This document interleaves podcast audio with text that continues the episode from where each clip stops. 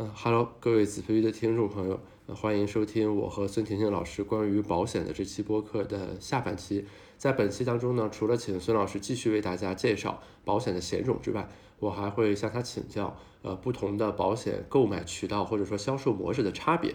以及呃，对每个人而言有一些怎样的 tips 是我们马上就可以做的，帮助我们更好的为自己编织一个保护伞。最后呢，我想跟大家说一点，就是在录制这期播客中，我有一个很深刻的感受，就是当一个人对他自己的职业有那种发自心底里的呃相信与热爱的时候，在交流的过程中，在字里行间，他会呈现出一种非常自发的呃愉悦感、呃兴奋感，以及由此迸发出来的那种力量。所以，哪怕大家听完这期播客之后对保险不感兴趣，你也不去买保险，我很希望能够借这个机会，以孙老师作为一个例子，向大家去呈现，在工作当中，一个人进入那种原发的主观能动的状态之后，所呈现出来的那种力量。希望这种力量也能够感染到更多的人。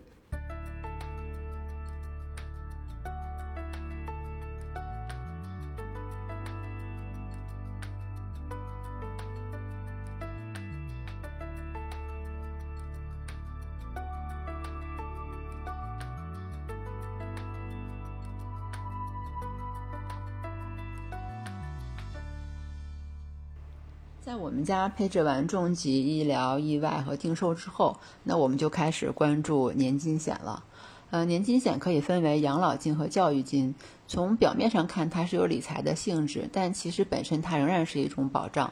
首先，我们来说养老金哈。呃，我们国家的养老金是现收现支制，也就是说，比如今天我跟 Garros 交社保。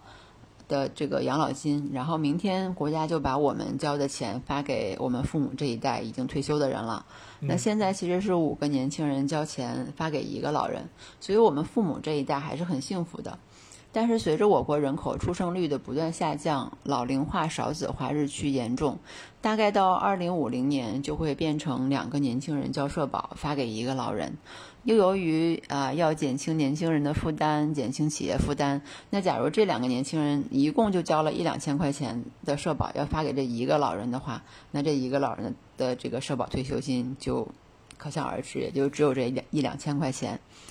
嗯，可见我们这一代老了以后哈，社保养老金是会严重不足的。那我国社保养老金的设计者，清华大学公共关系管理学院杨艳绥教授也说到，说这个社保养老金只是满足啊大家的基本生活的。嗯，那为了解决将来啊社保养老金的严重不足，其实国家是在大力鼓励和提倡个人存商业养老保险的。呃，另外，随着医疗技术的不断进步，现在八零后、九零后大概率会活到九十岁、九十五岁，然后零零后、一零后实现百岁人生都很正常哈。也就意味着，假如我们六十岁退休的话，那么后面会有三四十年的时间，只能靠着微薄的社保退休金过日子。嗯，所以我们要有一个先有一个意识，就是我们目前要拿出收入的一定比例来给自己存一点商业养老保险，呃，也就是年轻的我们自己要来供养年老的我们自己这样一个理念。呃，现在其实很多八零后、九零后已经很多人开始存商业养老保险了哈。那说说。比如说，这个我们自己存钱存银行和我们把钱存在养老年金里面，这有什么区别？嗯，首先啊，养老年金它是需要专款专用的，这个钱是不能被挪用的。如果我们自己把钱存银行的话，那其实是很容易被各种各样的事情挪用，最后你会发现，哎，到老了养老金没存下，啊，所以钱存在保险里面是有强制储蓄的这样一个功能，因为你不能随便动它。嗯，第二就是呃。养老钱存在保险里面，它的利率是比银行的定期存款要高的。那钱存在保险里可以终身锁定利率，我们买的时候利率是多少？那终身就是这个利率了。比如说，呃，一九九六年左右的年金险的预定利率是八点八，那当年的保单到现在仍然是八点八的利率，而银行一年期。定期存款的利率已经从一九九零年的十点零八降到了现在的一点五，而且还会继续下降，因为从过去三十年来看，利率是一直在嗯下行的，所以呃，存在保险里的钱能够锁定当前相对高的利率，也是保险所特有的功能。第三就是我们自己存钱的话，是总有花完的那一天的。比如我，啊，我到六十岁一共存在银行一百万，那我每个月花一万的话，不到七十岁我就花完了。但是如果我是存一百万的养老金在这个保险里面的话，那我从六十岁开始领钱，每个月领一万，只要我活着，我就一直能领钱，那它就不存在说钱领完了或者花完了的问题，对。也就是说，养老年金其实它是一个终身的现金流。我明白这个意思了。其实就等于是它相当于给失去，就是退出劳动市场之后的自己，重新搞出来了一份类似于工资一样的稳定的现金流，对吧？因为否则你这个财富就变成存量了嘛。就是把存量变成终身的现金流，在确定的时间能领到确定的钱，这也是保险的功能之一。因为存量会被花光嘛，但是终身的现金流会一直有。呃，而且现在其实很多经济条件比较好的朋友会给自己存商业养老金，呃，来弥补社保的不足。那除此之外，其实商业养老金还有很多应用场景啊，比如说现在有很多这个全职妈妈，那她没有工作，那将来也就没有这个养老的保障。有些家庭呢，老公会很认可妻子为家庭的付出，那会给家给妻子这个存商业养老金，来保障，就说未来无论老公在与不在。妻子都会有一份终身的现金流来保证她后半生的生活，因为老公有工作的话，他将来是有这个社保退休金的嘛。但是妻子没有，这就意味着其实呃妻子的晚年，她也仍然要依靠老公的退休金来生活。对，所以很多考虑比较周全的这个这个先生会给他的妻子存一份，呃后半生能保证他有生活保证的这么一笔钱。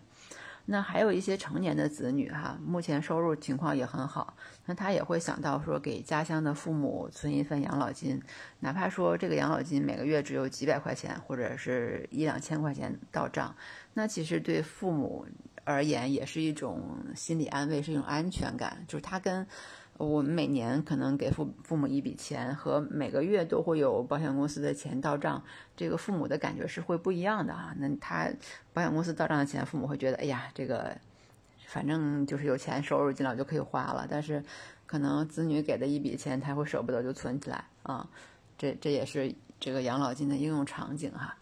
当然，呃，这些都是基于一定的这个理念和经济基础而言的。哎，这里我有个问题啊，就是在美国，我知道他其实是鼓励大家，就是把一部分收入，呃，拿出来的，就是你不要当期花掉。我记得他叫一个什么账户，然后那个账户好像可以抵税，就是说如果你收入里面这部分放到这个账户里面去，这部分收入就可以，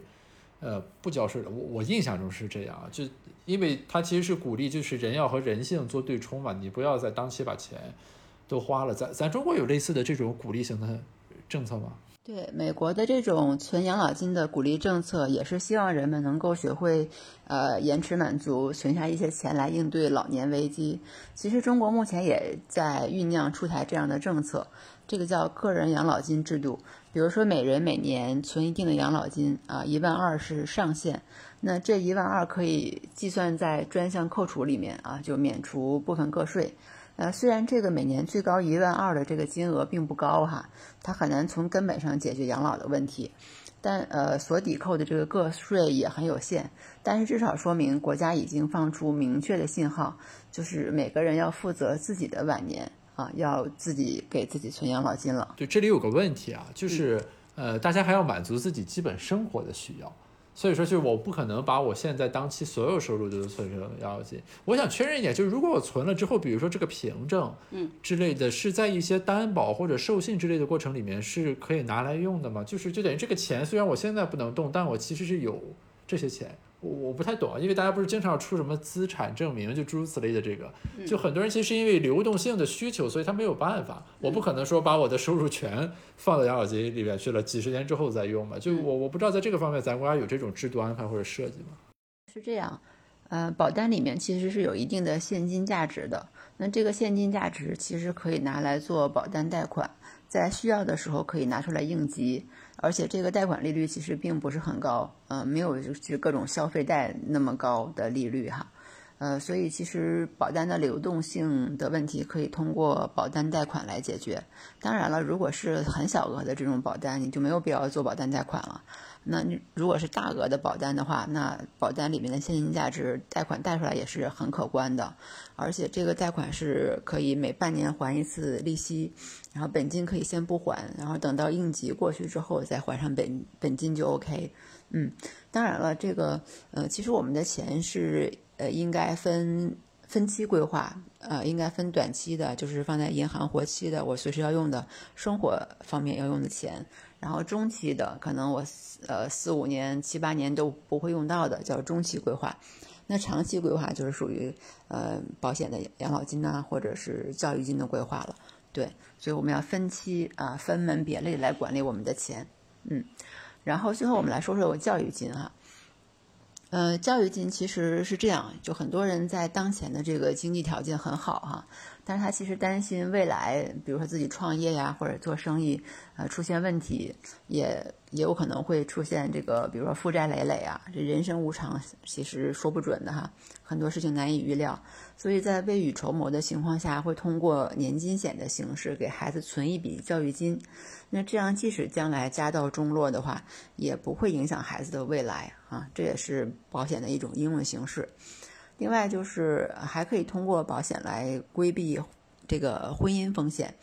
比如说子女啊，或者是我们自己啊，在结婚前存完的这个年金险，它其实属于我们个人的婚前财产的，不会跟婚后配偶的这个资产混通，那其实是能够有效的保护我们的个人资产，那在婚变的时候不被分割啊，因为现在社会其实婚姻真的很不稳定啊，离婚率非常的高。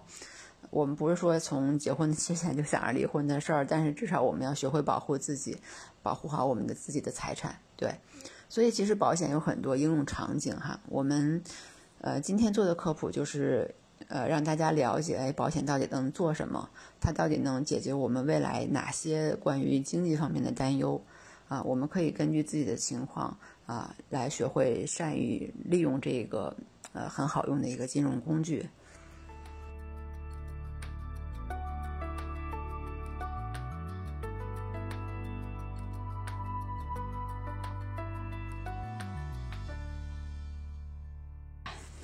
OK，这个就给定刚才这个总体介绍，就承接你前面说的那段话，其实就是有一个问题，就是说，呃，保险其实是个很需要经营和规划的东西，就给定我们今天这个讨论。然后我刚才回想了一下，就为什么在我印象中，这个保险和安利什么传销很像呢？是因为在那个时候我所接触到的保险，特别是销售的从业者。他通常是代表某一个保险公司来推销自己公司的产品，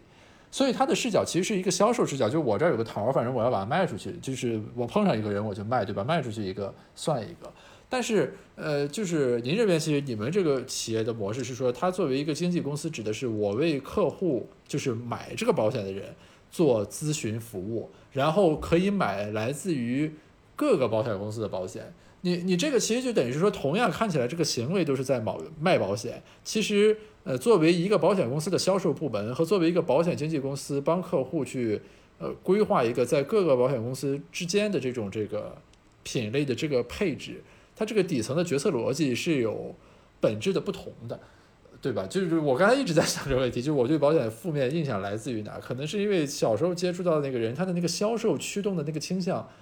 非常强啊，以及他的收入可能和那个严格挂钩，就是他并没有站在一个说投保人的角度，我帮你来优化你的配置的角度来考虑，而是站在我自己，我有一个 KPI，就是我要今年卖出去多少份儿的这个角度来考虑。所以说，其实我是很想请你介绍一下，就是，呃，这个不是打广告啊，这个也是给听众们一种参考，就是说现在我们的这种保险的销售和经纪行业，就是相比于比如说九十年代或者十年前，它是有发展的。呃，包括您自己应该也是在这个过程中感受到了这种变化，才会从事到这个行业里来的。您能从这个角度给大家讲一讲？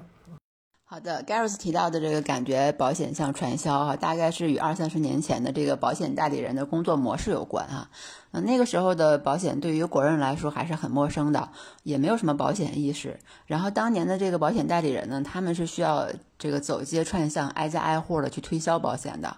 呃，而且当时代理的代理人的这个总总体的这个学历水平也不是很高，呃，入职的门槛也很低，那很多都是九十年代的下岗职工，然后无路可走了才去卖保险。那经常就是培训三天话术，然后就出去以各种方式推销了哈。那很多代理人因为他们不懂保险，然后其实客户更不懂嘛。那明明买的是一个寿险，结果生病了不能理赔，就下结论说保险都是骗人的，啊，而且往往会有这种拉人头的这种现象，就有点像传销哈。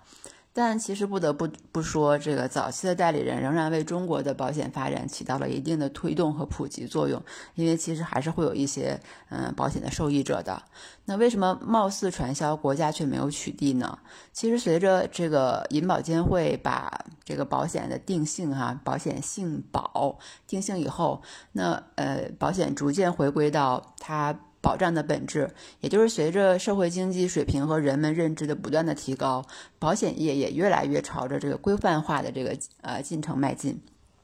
我们可以从呃近几年的这个理赔数据来看，比如说二零一六年我国的呃保险行业理赔支出是一万亿元，到二零二一年已经达到一点六万亿。那其中二零二一年人寿保险公司理赔支出的这个金额就高达六千七百六十一亿元。啊，人寿保险公司就是重疾险呀、啊意外险呀、啊医疗和寿险这些的支出哈，那同比增长了百分之十二点一八。到二零二零年，嗯，国内近八十家人寿保险公司，那多数公司的理赔通过率都在百分之九十八以上，而且最高的一笔个人寿险的理赔金的金额竟然高达九千九百五十万元。也就是有一个这个企业家哈，他在生前给自己买了一份高额的这个寿险。然后这个后来他在家中这个突发疾病就是去世了，那得到的这个寿险理赔金就是九千九百五十万元啊，这个数字相当相当高，对吧？那这些都是来自于呃银保监会官方媒体《中国银行保险报》的数据，所以其实保险是跟银行啊、证券呀并驾齐驱的这个啊国民的金融工具啊，它不但不会被取缔，还是会国。还是会被国家大力支持、严格监管的重点的这个经济部门。其实保险本质上是人人为我，我为人人的一种互助的精神哈。嗯，然后我们再说说这个保险经纪人和代理人的区别啊。其实呃，经纪人和代理人在保险法第一百一十七条和一百一十八条就有明确的定义。我们把它翻译成大白话的话。的意思就是说，保险代理人是指保险公司的销售人员，他代表的是保险公司的利益；而保险经纪人，也就是我哈，代表的是客户的利益。我是帮客户啊寻找和组合搭配适合的保险产品的。那代理人其实是帮客户帮这个保险公司卖产品，而经纪人是帮客户买产品。代理人销售呢是某一家公司的产品，它基本上是以这个产品为导向的，而经纪人可以做很多家保险公司的产品，它是以客户需求为导向，啊，然后所以代理人的这个销售模式就是宣传呀、推销啊，他会更倾向于呃销售的技巧和话术，这模式类似于呃医药代表，就是推销药品的那样一个角色。而经纪人呢，他是咨询顾问模式的哈，就比如我们的工作每天就是大量的学习和研究与保险相关的各领域的知识，然后甄别和遴选各家保险公司的产品优劣势，呃，接受客户关于保险的主动咨询，就是客户是主动来找到我的哈，然后根据客户的年龄啊、收入啊、职业啊、家庭啊等情况做需求分析，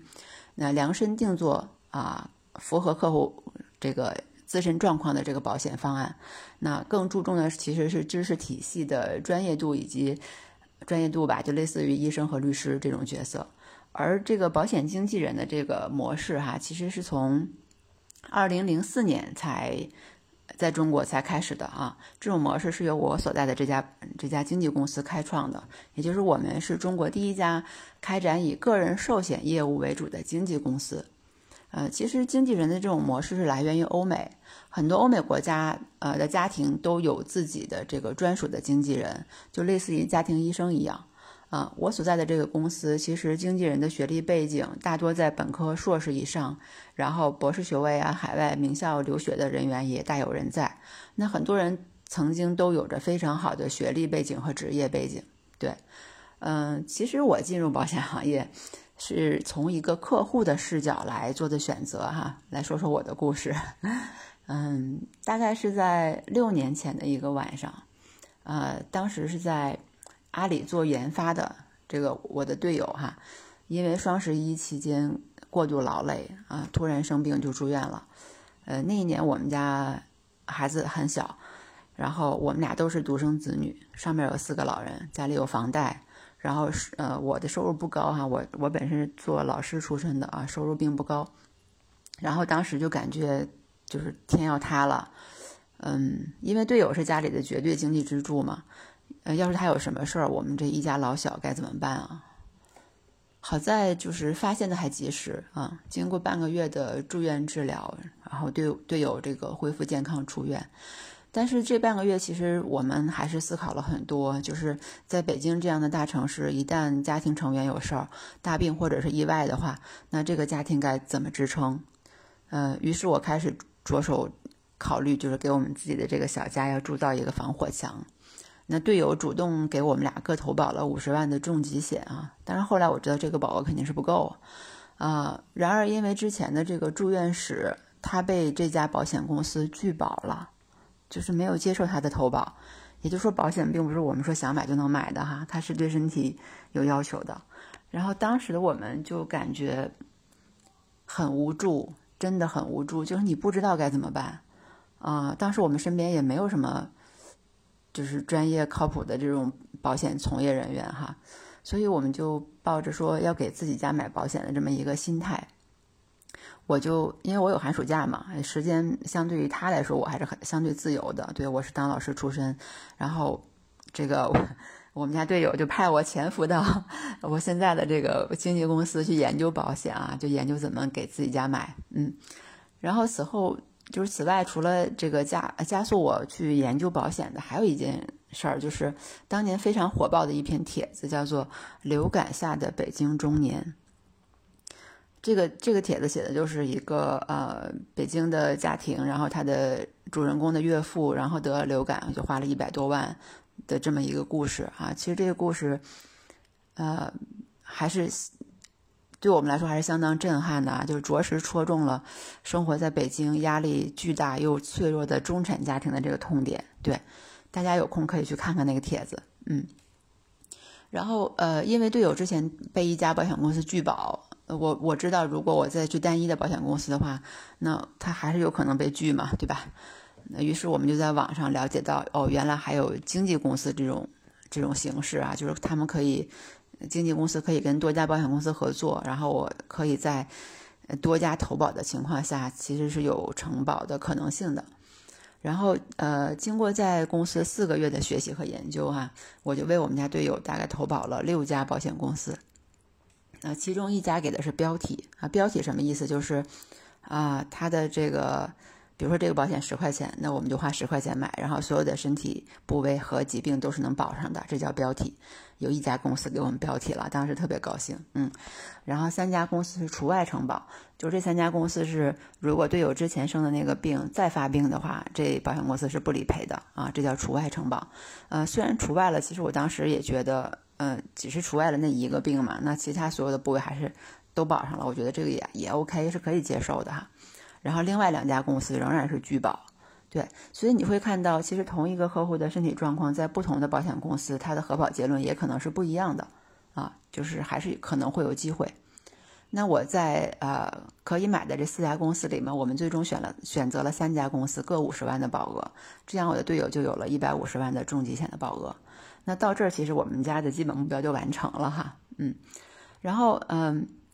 其实这种多家投保的方式，呃。只有经纪人可以做到，否则的话，我就得找六家保险公司的六个代理人去沟通这件事儿六次。那你想想，这个事情是不是就很费力、很费时啊？而且，而就是通过一个经纪人，我其实就可以把这件事儿搞定了。那虽然我的经纪人是我自己啊，但是随着学习的深入，我觉得其实这样也有一个问题，就是万一将来我自己大病的情况下，我还得自己给自己做理赔，嗯，所以我还是觉得。还是有一个家庭自己专属的经纪人为我服务会比较好，在这一点上我是很羡慕我的客户们的，因为他们有我，嗯，然后多家投保的另一个好处就是每家保险公司的产品都有它的特色和亮点。对于高保额来说，这种三家公司组合起来的方案能让产品之间产生互补，同时在理赔的时候也有一个相互参照。比如理赔速度因各家公司的流程啊、啊核保人员的多少啊、啊这个案件的复复杂程度啊，有很多因素来影响。啊，它它这个理赔速度就会有所不同。那拿着这个理赔快的一点的公司，三家公司呢，总会有一家会快一点嘛，对吧？拿着快一点的公司去赔去催这个理赔慢一点的公司，也是我们经经纪人经常干的事儿哈。因为他们是同行嘛，对吧？你没有理由说这边理赔了，你虽然你们标准会有差异，但是终究就是说有来自于同行的这个辅助性的证据之后，应该有助于加快其他的那个处理的进度。对的，再有就是因为立场的不同，当客户和保险公司发生理赔纠纷的时候，我们是有专门的核保和核赔部门，有法务部门和律师团队，我们有足够的能力和实力站在客户的立场上，帮助客户寻找正当利益的最大化。而这种如果是代理人的话，他自己他自己个人是很难与自己的这个公司抗衡的啊。所以，以上是我自己作为一个保险客户，从客户的视角上，为什么我选择我所在的这个经纪公司的一个主要原因。嗯，其实 Gareth 说的那种传销的感觉，呃，我在我们公司是完全没有感受到。我倒是感觉到，我好像上的是一所保险大学，就从一开始就是学习各种专业知识，然后包括啊保险基础啊、核保医学、相关法律、金融啊、需求分析、条款解读、理赔实务等等。我们其实是帮客户解决问题的，我们卖的啊其实是专业知识、技能、解决方案以及后续的服务。比如说，Gareth 找到我是因为有想了解和配置保险的需求，那经我的客户朋友的介绍才主动找到我的，而我的客户来源也基本上都是通过大家这种口碑相传，然后觉得啊，觉得我还就是专业啊、靠谱啊，然后还很有亲和力哈。对，我不推销，我只是每天研究我的专业，然后等客户上门来咨询，因为毕竟我跟客户面谈一两个小时的这个时间。是经过我几千个小时的学习和实践积累和精选出来的啊，然后我喜欢用就是相对大白话来讲保险，就是要把复杂的保险内容用相对简单的语言传递给大家，那让大家能够清清楚楚、明明白白的买保险。呃，其实我本人对这个保险没有什么偏见，我其实很接受它作为风险管理工具的这个作用，尤其是在给客户做完理赔之后。比如说，我举举个案例哈，我们的一个外地的客户啊，之前买了一款百万医疗，然后两年后因为呃生病住院，自费花了三十一万啊，因为外地的这个呃社保报销的比例比北京还是要低的。呃，资料提交齐全以后，保险公司理赔了三十万，因为通常百万医疗都是要扣除一万的免赔额的。那客户的这个几百块钱的保费，住院理赔了三十万，客户还是很高兴的哈。但是其实我们的经纪人看到理赔结果的时候，就知道保险公司其实是给客户少赔了一万块钱的，因为呃，按照合同条款规定。如果是重大疾病，因为客户的这个病已经是重疾了，对，不然不会花这么多钱哈。如果是重大疾病的话，那他这个就没有一万的免赔额了，就相当于三十一万应该是全额理赔的。嗯，然后我们经纪人看到这一点之后，就直接给保险公司打电话、发邮件，然后陈述这个事实。两天后，保险公司就把啊那一万块钱的理赔款打到了客户的账上。虽然这是一个很小的案例哈，但是还是能够体现出经纪人的这个专业价值的。对，呃，然后还有一个我自己的一个一个重疾险的理赔案例啊，是我的一个呃买养老金的客户啊，因为他当时经朋友介绍认识我的时候，因为年纪呃已经偏长了哈，这个身体状况已经买不了重疾险和医疗险了。他当时找到我是也是为了要买一款养老金。对，然后之后我们一直保持着很好的关系啊，一直有联系。然后在去年十一月份的时候，我就得知他这个，因为到后续续保的时候，我提醒他续保啊，然后聊聊几句，然后他客户就跟我说，他两个月之前这个做了一个手术啊，我说是什么情况？他说还这个还好，发现的早哈，是这个癌症，但是因为发现的早，只是做了手术啊。并没有做后期的放化疗，就是他的状况还是不错的啊。然后我说那我去看看你啊。然后客户说没事儿，不着急，我这个不严重。然后那个他又跟我说他十年前买了一个三十万的重疾，然后他说你要是有空的话，帮我看看这个，呃，能不能理赔？我说好的，嗯。然后又过了半个月，我说，哎，我我来过来看你，给你做理赔呀。他说不着急，我最近年底啊特别忙，他已经恢复工作了嘛，因为他那个 确实发现的比较早，不不太严重，嗯。然后，嗯，就隔半个月十天，我就问他一遍，我说咱们做理赔吧，他又他又不着急。对，直到今年一月中旬的时候，客户给我打电话说：“婷婷，那个你明天有空吗？我来找你啊，然后你帮我看看合同，然后看看我的这个病历资料。”我说好的，那我们就约在第二天下午，对，我们就见面了。然后我帮他整理了他那那一堆的住院病历哈，然后看到他。呃，手术的这个病理报告还是符合恶性肿瘤的定义的啊，是可以理赔的。我就说，那你这个呃病理报告是 OK 的啊，可以理赔三十万的重疾险。然后我又看了一看他十年前的这个合同，因为各家保险公司的产品它还是有一定的更新换代啊，有有一个产品会有一个会有一些条款上的差异和不同。那我仔细看了一下这个合同，那这合同上其中有一条就写到说，如果癌症就是这个恶性肿瘤术后能呃九十天人仍然生存的话啊，仍然健在的话，那它还有一个百分之十的保额的生存金呃这个癌癌症关爱金，也就是说，其实他这个合同应该是可以理赔三十三万的。然后我就跟客户说，我说你这个还有个三万的关爱金，然后客户就说，哎，婷婷，要是你不帮我看这个合同，是不是保险公司就只理赔我三十万就结束了？我说这个说不定。说不准哈，不一定，呃，也许这个保险公司接到报案的这个理赔员看到，呃，你的这个情况直接理赔三十万，也有可能他会把十年前的合同以及你这个发病之后到现在的这个时间来一起看一看，那也许他会，呃，把三十三万都理赔到，对，然后我们提交了这个理赔资料之后，因为现在理赔都是在这个微信公众号上啊，直接拍照上传就可以。我们把理赔资料提交之后两个小时，然后客户就收到了保险公司同意理赔三十万的这个理赔书啊，理赔决定书。然后客户说：“你看他没提那三万块钱的事儿。”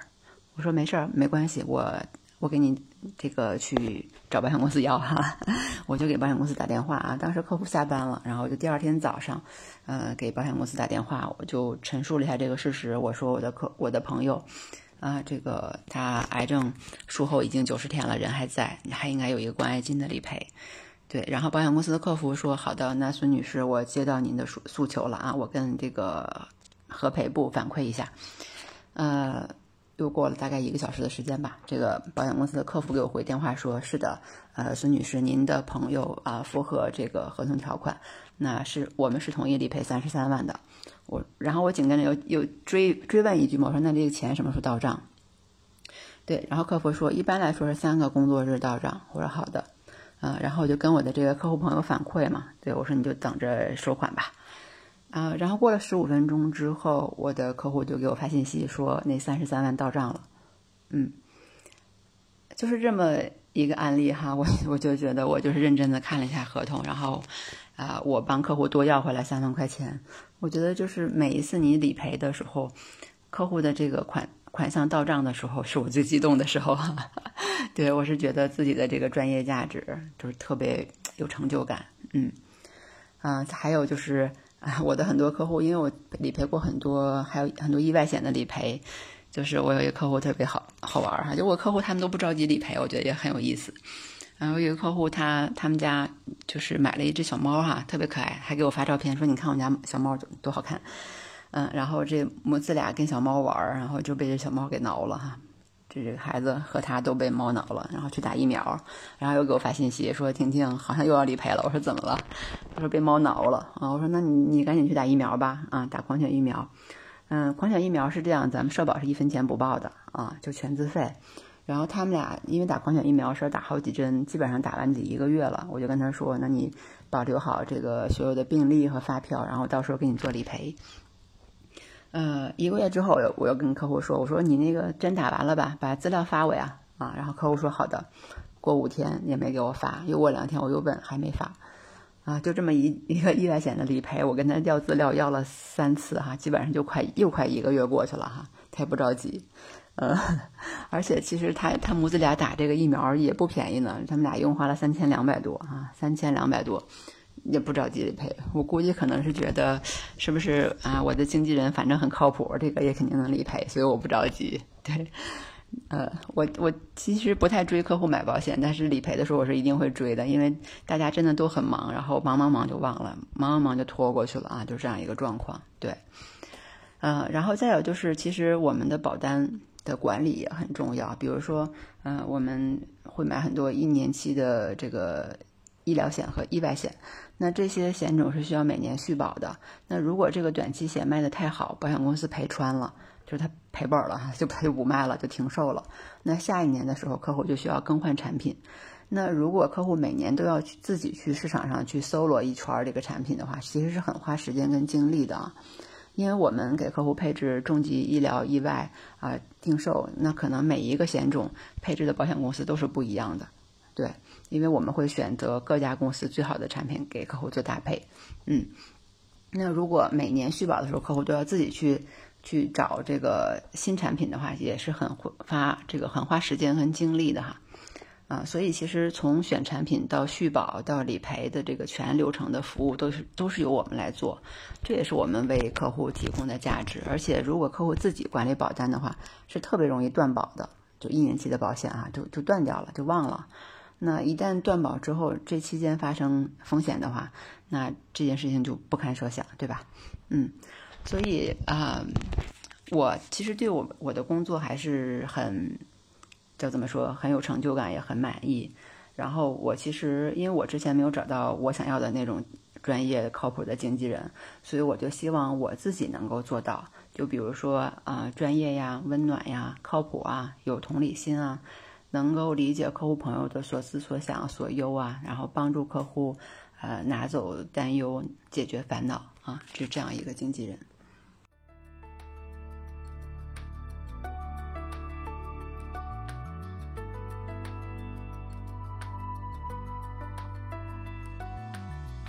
我有两个相关问题啊，一个就是说，呃，不知道这个能不能说，就你们的收入构成，嗯，或者说就是这个激励方案，也也是来自于，比如说总体这个呃保险的这个什么保保费，然后比如说抽一个几个点的佣金嘛，这是第一个问题。第二个问题我很好奇，就如果您退休了的话，那你的客户呢？嗯，我们会，我们公司会从制度上规定哈，就同一个险种的产品，无论哪家保险公司，它的佣金比例都是一样的。也就是说，对于经纪人来说，我推荐任何一家公司的产品，对我来说都一样。那我自然会选择更适合我客户的产品，更符合我客户需求的产品。所以，这其实是从制度上啊，从根本上规避掉了人性的弱点。而且，我认为哈，保险是需要长期经营的。对我个人而言，我希望我跟我的客户之间的关系保持的是一种长期的，甚至是终身的关系。就是但凡在我这配置了家庭保单的客户，那你你家里的这个保险就都由我来管理了啊！我我是希望能做到这一点。对，那你是否能够保持客观中立？是否能够为客户着想？呃，其实客户是可以从你的言行中看得出来的。尤其是我的很多客户朋友都是有着非常高的学历层次和非常优秀的职业背景。然后他们也会有人给我做反馈，就是说，呃，他们之前买找其他人买保险，然后是这样是一种什么样的感受，然后找到我，呃，是一种完全不同的感受。然后说，你看你们同样都是买保险的，为什么就是给人的感觉差别会这么大哈？就是他们经过了这个呃比较之后，然后还是愿意来找我，然后一直是成为。由我来管理他的保单，都是有一些反馈的哈。而且，其实这些客户的反馈，就他们这么对我说，我我真的非常的高兴哈。就是我觉得那是一种认可，呃，一种信赖，对，让我能在这个行业里面愿意更多的花时间去努力去付出，然后为我的客户，呃，能有更更多的这个价值哈。啊，然后我其实认为，嗯，极致的利他才是最好的利己，啊，首先以客户利益为重，才能长期经营。所以我不在乎一成一池的得失，我更在意的是长久的陪伴。也就是说，我我真的很，其实我真的很感恩我的客户朋友们对我的信任和支持。就像我这种天天就坐在家里研究保险及其相关领域，然后也不太懂销售技巧的人啊，就是能够在这个行业里能活这么久哈，还活得挺好的。对，当然这个活得挺好的指的是这个业务能力。呃，就是保险行业是有。这个国际性的业务能力标准的啊，这个比如说啊，全球寿险百万圆桌会员，那这就是一个保险业的类似于保险业的奥斯卡一样的哈。那这个会员会分普通会员、超级会员和顶级会员，而我本人从入行到现在一直保持着这个超级会员的这样的一个呃业务水准和能力哈。嗯，这个这个会员大概多少人能拿到？就是八百万保险从业人员只有几百人可以得到，对，是这样的一个状况。然后再比如说 IQA 的国际品质金奖啊，这是我年年也都有获得。所以这些成绩其实整个是在行业排名能够在前万分之一。那之所以能做到这样，还是得益于我的客户朋友们的认可，以及他们呃相互之间的这个转介绍，让我这个天天坐家里研究，本来是要给自己家买保险的这么一个人啊，这个研究完了花了很多的时间，然后发现其实居然既然他呃自然他需要花这么多时间，那其实。没必要说所有人都要花这么多时间和精力去研究它。那我花了这么多时间，是不是可以分享给我的朋友？啊，对，然后分享给有需要的人，能够让我花了这么久的时间，几千个小时的时间，然后能够有这个我这个一腔的本领有用武之地，其实都是得益于客户的认可啊。这一点我我真的非常的感恩。嗯，然后大家会关心我 退休的问题哈。首先，并没有多老哈，还能工作很久，对吧？嗯，再就是嗯，大家关心我退休的问题，就说明大家对我的这个认可和依赖啊。也就是，嗯，其实我个人就是对保险是很很认可，也很热爱，因为进入这个行业会发现啊，这个行业里面要学的东西实在是太多了啊。就是你每天都在学习和更新自己，啊，都在不断的进步，你的知识面越来越宽，然后你每天都有可能认识来自各行各业的非常优秀的客户，对，然后，嗯，因为很多客户你聊多了，就是你会发现其实大家还是相当同频的，啊，那那最后会成为知心朋友，对吧？那好朋友的圈子也会越来越大，嗯，当你发现你被很多人需要的时候，那种成就感真的是无可比拟的。所以，在我健康状况允许的情况下，我会一直工作下去。就像呃，北大、清华的很多老教授，这七八十岁还站在讲台上给本科生讲课一样。那我想，其实这是一种对事业的热爱和家国情怀。当然，嗯，这是个美好的愿景啊，我会一直努力下去。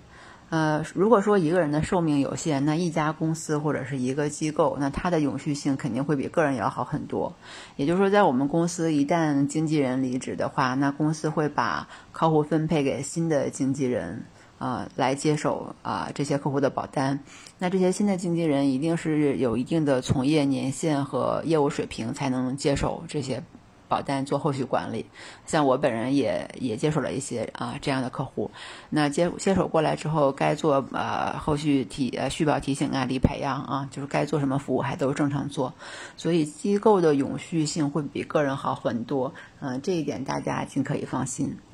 啊，咱这个时间有点长，我最后再问两个问题，就是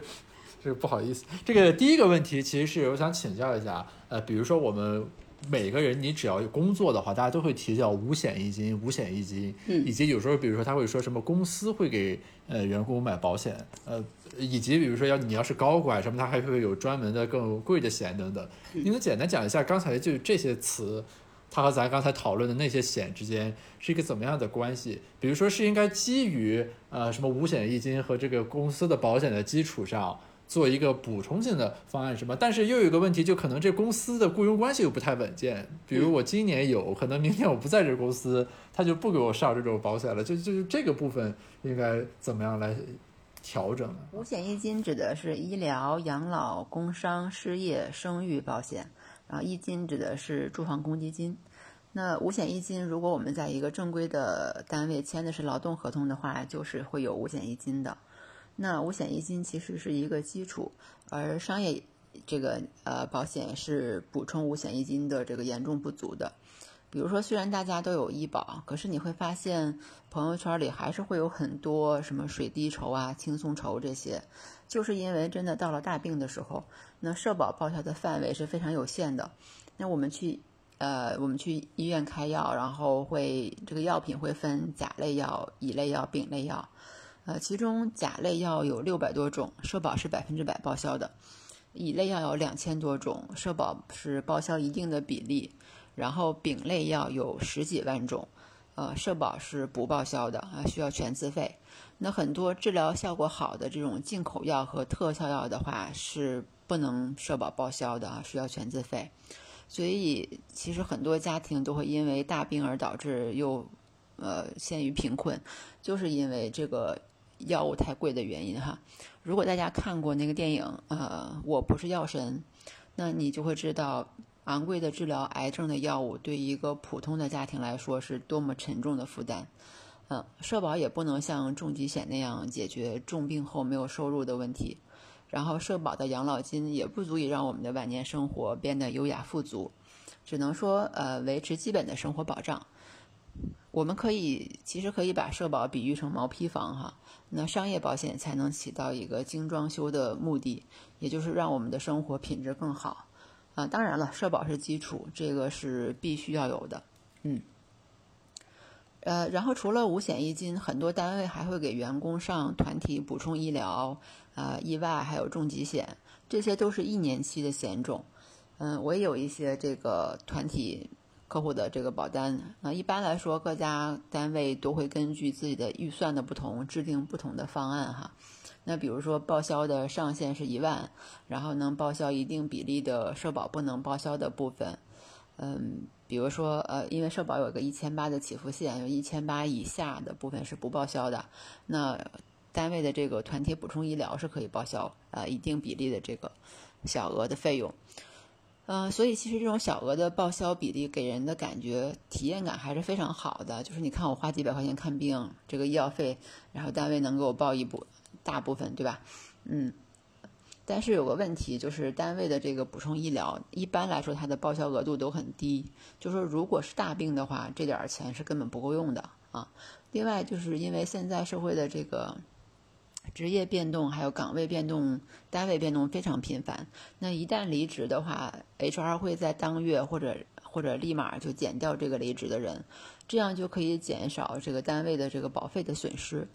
而且由于这个预算有限哈，很多公司其实是不给员工上补充医疗的。嗯，当然还有，当然这些都不是重点啊，重点是很多人会以为单位有补充医疗就不用自己再买保险了，而失去一个购买保险的最佳时机。那比如说刚毕业的这个大学生哈，他体检报告没有什么异常项，那这个时候如果买医疗险和重疾险的话，它的保费不贵。而且他身体的各个部位都都能保上，但是如果说，比如说过两年体检报告，因为很多单位都有体检福利嘛，那过两年体检报告上的这个异常项越来越多，比如说甲状腺结节，这个这个就现在非常普遍哈。那一旦有了甲状腺结节之后，你再买重疾险和医疗险，那大概率甲状腺就要除外了。也就是说，未来如果呃发生甲状腺癌的话，那保险公司是不理赔的，嗯。我举一个我现实生活中的例子哈，就是我有一个朋友，他在职的时候，他们公司有非常好的这个补充医疗和体检福利，然后他就觉得没有必要自己再花钱买保险，但是后来因为这个家庭的原因，他不得不辞职回家去照顾家庭，然后他在离职前就利用公司的这个 体检和呃补充医疗的福利去住院做了一个非常细致的体检。然后发现了这个甲状腺结节四级、乳腺结节三级、膜玻璃状肺结节、肠息肉等一系列的问题哈。然后他离职之后，他觉得离职之后了嘛，单位的补充医疗就没有了，他觉得应该有一份自己的保障，就找到我想买想买保险。但是其实他之前做的那个细致的体检的那些体况，使得他已经买不了重疾和医疗了。对，所以这里要提示大家哈。在没有买足重疾险和医疗险的情况下，不要随便去体检。然后，嗯，你在买好重疾和医疗之后，再坚持每年去体检，这样防患于未然。对，所以其实保险是应该掌握在自己的手里，才是可控的，才是最安全的。我最后一个问题了，那就是就是这个播客，如果听众听到现在的话，就有没有一些呃最直接的且大家易于操作的这种呃 tips，就是说对大家买保险而言，我记得咱们第一次聊的时候，您当时就给我讲过，比如说就好像这个这个这个公历的这个生日很关键。就是比如说你这个过生日前你是这个岁数，你哪怕这生日只要过了一天，你就下一个岁数，这个保费就会变。虽然这可能不太合理啊，因为你就过了一天嘛，比如说，但是这个就有必要。所以说，假如说你给定今年要买，你要四月过生日，那你最好就一定要三月及之前买，否则你就很可惜。就一些类似于这样的这个比较呃简洁易懂可操作的建议，有什么你能简单讲一下吗？好的。呃，一个是 Gareth 提到的这个生日的问题哈，就是买保险最佳的时机，一个是当下，就是立刻马上；另外一个就是如果说，呃，因为你的工作很忙，然后这段时间抽不到抽不出时间来，但是一定要在你的生日前。呃，把保险买上，因为这个会决定你未来费率的问题。你可能生日前是九块钱，你过了生日就十块了。而这个九块十块，你看上去只差一块钱，但是这个一块钱是要差二十年或者三十年的，那你这个保费其实总数来说就是差差出去不少，对吧？所以保险要在生日前买，要早买，这是第一个。呃，第二个就是，嗯，社保卡注意不能外借，不能用你的社保卡给别人看病，别人拿你的社保卡去开药。因为这些疾病和药物都会记在你的名下，这对你买保险来说是一个重大灾难，嗯，因为大多数保险公司是不接受社保卡外借的，因为他会认为这是一个道德风险，对。但是我们很多人没有意识哈，所以这里我提一个醒。再有就是，呃，大数据风控，这个是也是一个很可怕的事情。所以我之前因为真的有朋友被大数据风控了，就是什么意思？在网上买一个保险，然后提交完之后，他就弹出了一个对话框，说某某人就是呃不能，我们公司不接受某某人的提提提交申请。然后其实并不是因为他身体的原因，他为什么会被被风控？保险公司也不会明确的说。那这里面我们猜测就是有可能是，比如说某人他嗯生活习惯特别不是特别好，就天天熬夜，然后其实。你你天天熬夜在网上刷什么什么视视频呐，或者怎么样？就是网上会有一些数据的记录，这是我们猜测的哈，就觉得这人生活习惯不好，会有理赔的风险比较高，所以有可能会被大数据风控。还有可能是，就是借用那个什么借呗、花呗这些网上的一些信贷平台，其实是对我们个人的征信是有影响的。所以，呃，这个劝告啊，听友们哈。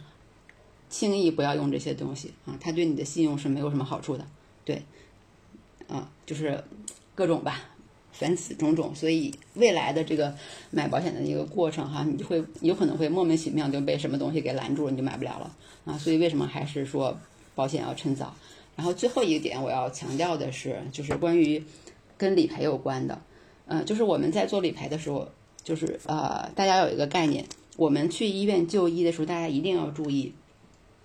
去就医的时候，医生给你写的那个病历，你一定要拿过来仔细看，而且要当场看。你一定要看医生给你写的是什么，因为现在医生都很忙，尤其在公立医院啊，在这个普通部，医生都特别的忙，每天要接很多的这个病人。然后他在写写病历的时候，经常会把上一个病人的病历直接复制粘贴到你这儿来，然后有的时候他就在这个原病历基础上给你改一改。那有的时候他改的时候就会改改漏了。可能就会把上一个病例病人很严重的一个病就就粘你粘你这上了，但是这个记录就留在这个医疗的系统里面了。而你如果你本人并没有细看的话，可能就会为你未来的买保险以及未来的理赔造成影响。比如说你本来来看这个病是这个病是昨天刚发生的，但是医生把上一个人的病历摘下来说两年前发生了什么什么，而你这个保险刚买了半年，那就意味着从。病例的字样上来看，你这个病已经两年了，但是你保险才买半年，说明你这个病是在保买保险之前就有的，那保险公司肯定是不理赔的，啊，这个大家一定一定要注意，因为医生经常会犯这样的错误，但也不一定是错误，他可能就无意识嘛，哈，但是我们自己一定要注意这个，就是嗯，你就医的这个病例要要要注意他医生是怎么写的，再有就是呃，我们在看病的时候，因为尤其说有些老年人，他特别容易说为了让呃引起医生的重视，就把自己的这个病说得很严重啊，就是你得好好给我看看，然后说的特特严重，还就给自己加戏这种。病比如说这个病你刚半年，然后你就跟说我十年前就有这个病怎么怎么地，然后都这么严重，完了医生你你怎么说，医生会全都给你写在病历上，拿到保险公司那儿去理赔的时候，保险公司一看十年前您就有这个病，那你肯定是带病投保的，就不能理赔。所以一定不能给自己添毛病，就没有的事儿就不要自给自己往上加哈。这个就是关于病例的事，这个事情非常的重要。对，再有就是意外险的理赔的时候，要在病历上体现出来你这个事儿是由意外导致的受伤，呃导致的。比如说意外摔伤、什么意外骨折，然后意外把脚崴了、筋扭了这样的的字样要体现在病历里面，这样在办理赔的时候才呃比较。比较方便，比较容易。嗯，好，非常感谢。呃，我这个一聊起来就刹不住车，因为我觉得这个对大家来说都是非常实用的 一些 tips。哦，我觉得这个还是很有必要的。就是这期节目，我觉得就我这个从社会价值上来讲也是有意义的节目嘛。而且这个或许以后对吧，可以作为你工作的素材，有些话你就不用翻来覆去的。是的，是的。呃，感谢大家的收听，本期播客就到此结束了，总共是两个小时的内容。啊，我要再次感谢啊，孙老师拿出宝贵的工作时间和我们做这样一个无偿的分享。最后呢，孙婷婷老师有他个人运营的微信公众号，上面会写一些与保险相关的这种知识的普及和建议。大家如果想找他咨询啊，也可以去关注这个公众号，并且在公众号上，呃，跟他留言。呃，孙老师可能个人工作时间有限，但我相信他会在自己力所能及的范围里面为大家提供帮助的。感谢大家的收听，我们下次再见。